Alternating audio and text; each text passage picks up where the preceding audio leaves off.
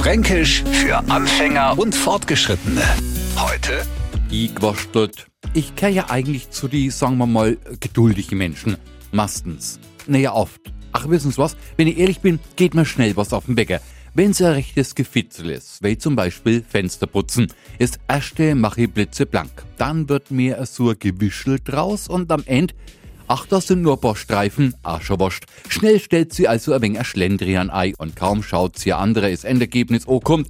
Naja, ein wenig hingewaschtelt aus. Ich nenne das dann verschämt kreativ. In Wirklichkeit war es dann aber doch schnell und lieblos dahingeworfene Herbert und für einen Franken einfach hingewaschtelt. Fränkisch für Anfänger und Fortgeschrittene. Morgen früh eine neue Ausgabe. Und alle Folgen als Podcast auf radiof.de.